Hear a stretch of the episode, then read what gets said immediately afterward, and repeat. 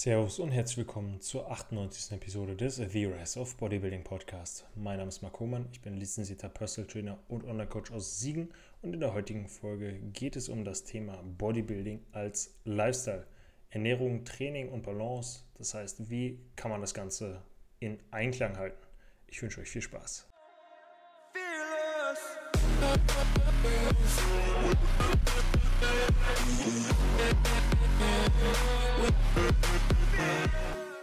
Nochmal herzlich willkommen an alle. Ich hoffe, ihr ja, seid gut in die neue Woche gestartet und äh, genießt das schöne Wetter. Aktuell wirklich warme Temperaturen. Ich war heute noch arbeiten und ja, dementsprechend die Folge etwas verspätet heute, aber nichtsdestotrotz kommt sie heute online. Worum soll es sich heute denn drehen? Wie im Intro schon kurz erwähnt, ja, um Bodybuilding als Lifestyle, dass es halt deutlich mehr ist als einfach nur stupides Pumpen und dass man die Disziplin auf alle Lebensbereiche übertragen kann und auch mental das Bodybuilding oder Kraftsport einem sehr, sehr viel mehr gibt als nur ja, Gesundheit und einen im Optimalfall guten Körper. Was ist denn ja eine ausgewogene Balance zwischen Ernährung, Training und anderen Lebensbereichen?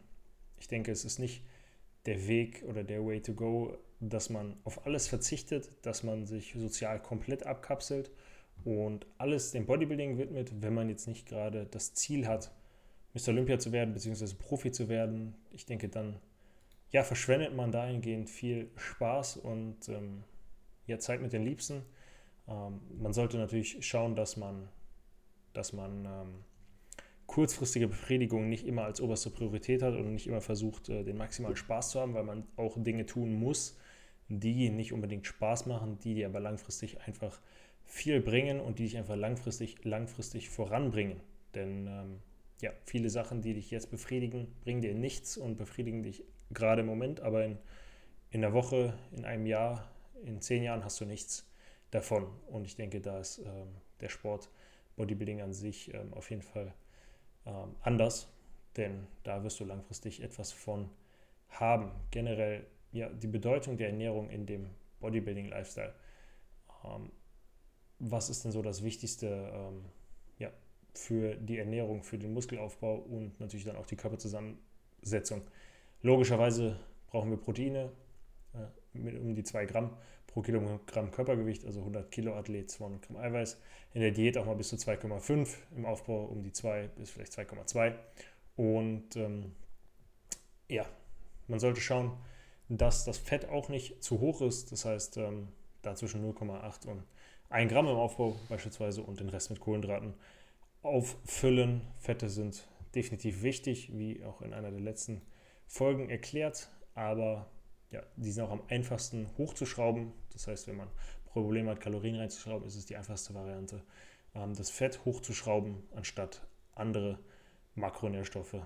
Generell ist natürlich auch klar, dass ausreichend Kalorien zugeführt werden müssen, um überhaupt Muskelmasse aufzubauen.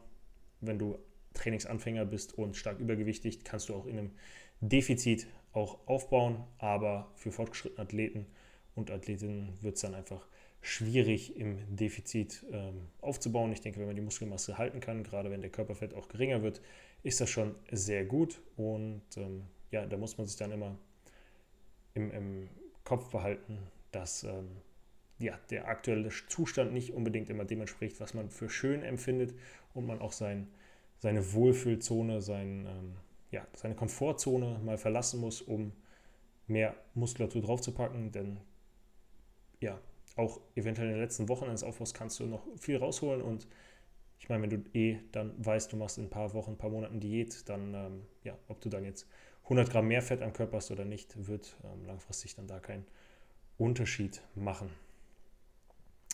Wie sieht es aus mit Mahlzeitenplanung bzw. Mahlzeitenvorbereitung für diesen Lifestyle.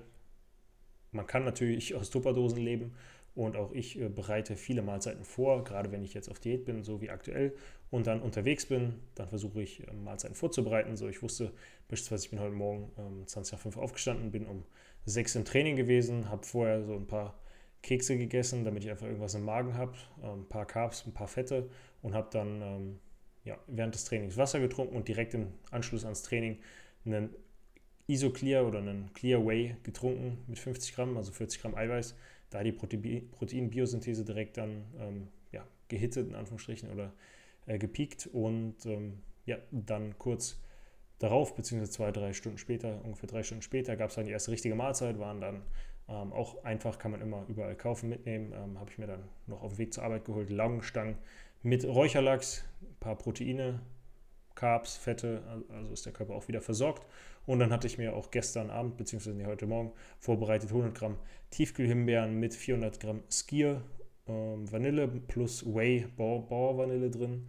Waren auch nochmal 80 Gramm Proteine, was ich dann, oder um die 80 Gramm, äh, was ich dann aufgeteilt habe auf zwei Mahlzeiten. Und ähm, ja, so war ich im Endeffekt dann mittags um drei jetzt wieder zu Hause und hatte bis dahin schon 80 plus, ähm, plus äh, 40 von heute Morgen sind 120 plus Lachs plus Laugenstangen sind bei 150, 160 Gramm Eiweiß drinnen und das mit sehr, sehr wenig Aufwand. Und ähm, ja, jetzt gleich gibt es zum achten Mal, glaube ich, hintereinander äh, Spaghetti Carbonara. Aktuell irgendwie mein, mein, mein äh, Way to go. Also irgendwie feiere ich Spaghetti Carbonara extrem.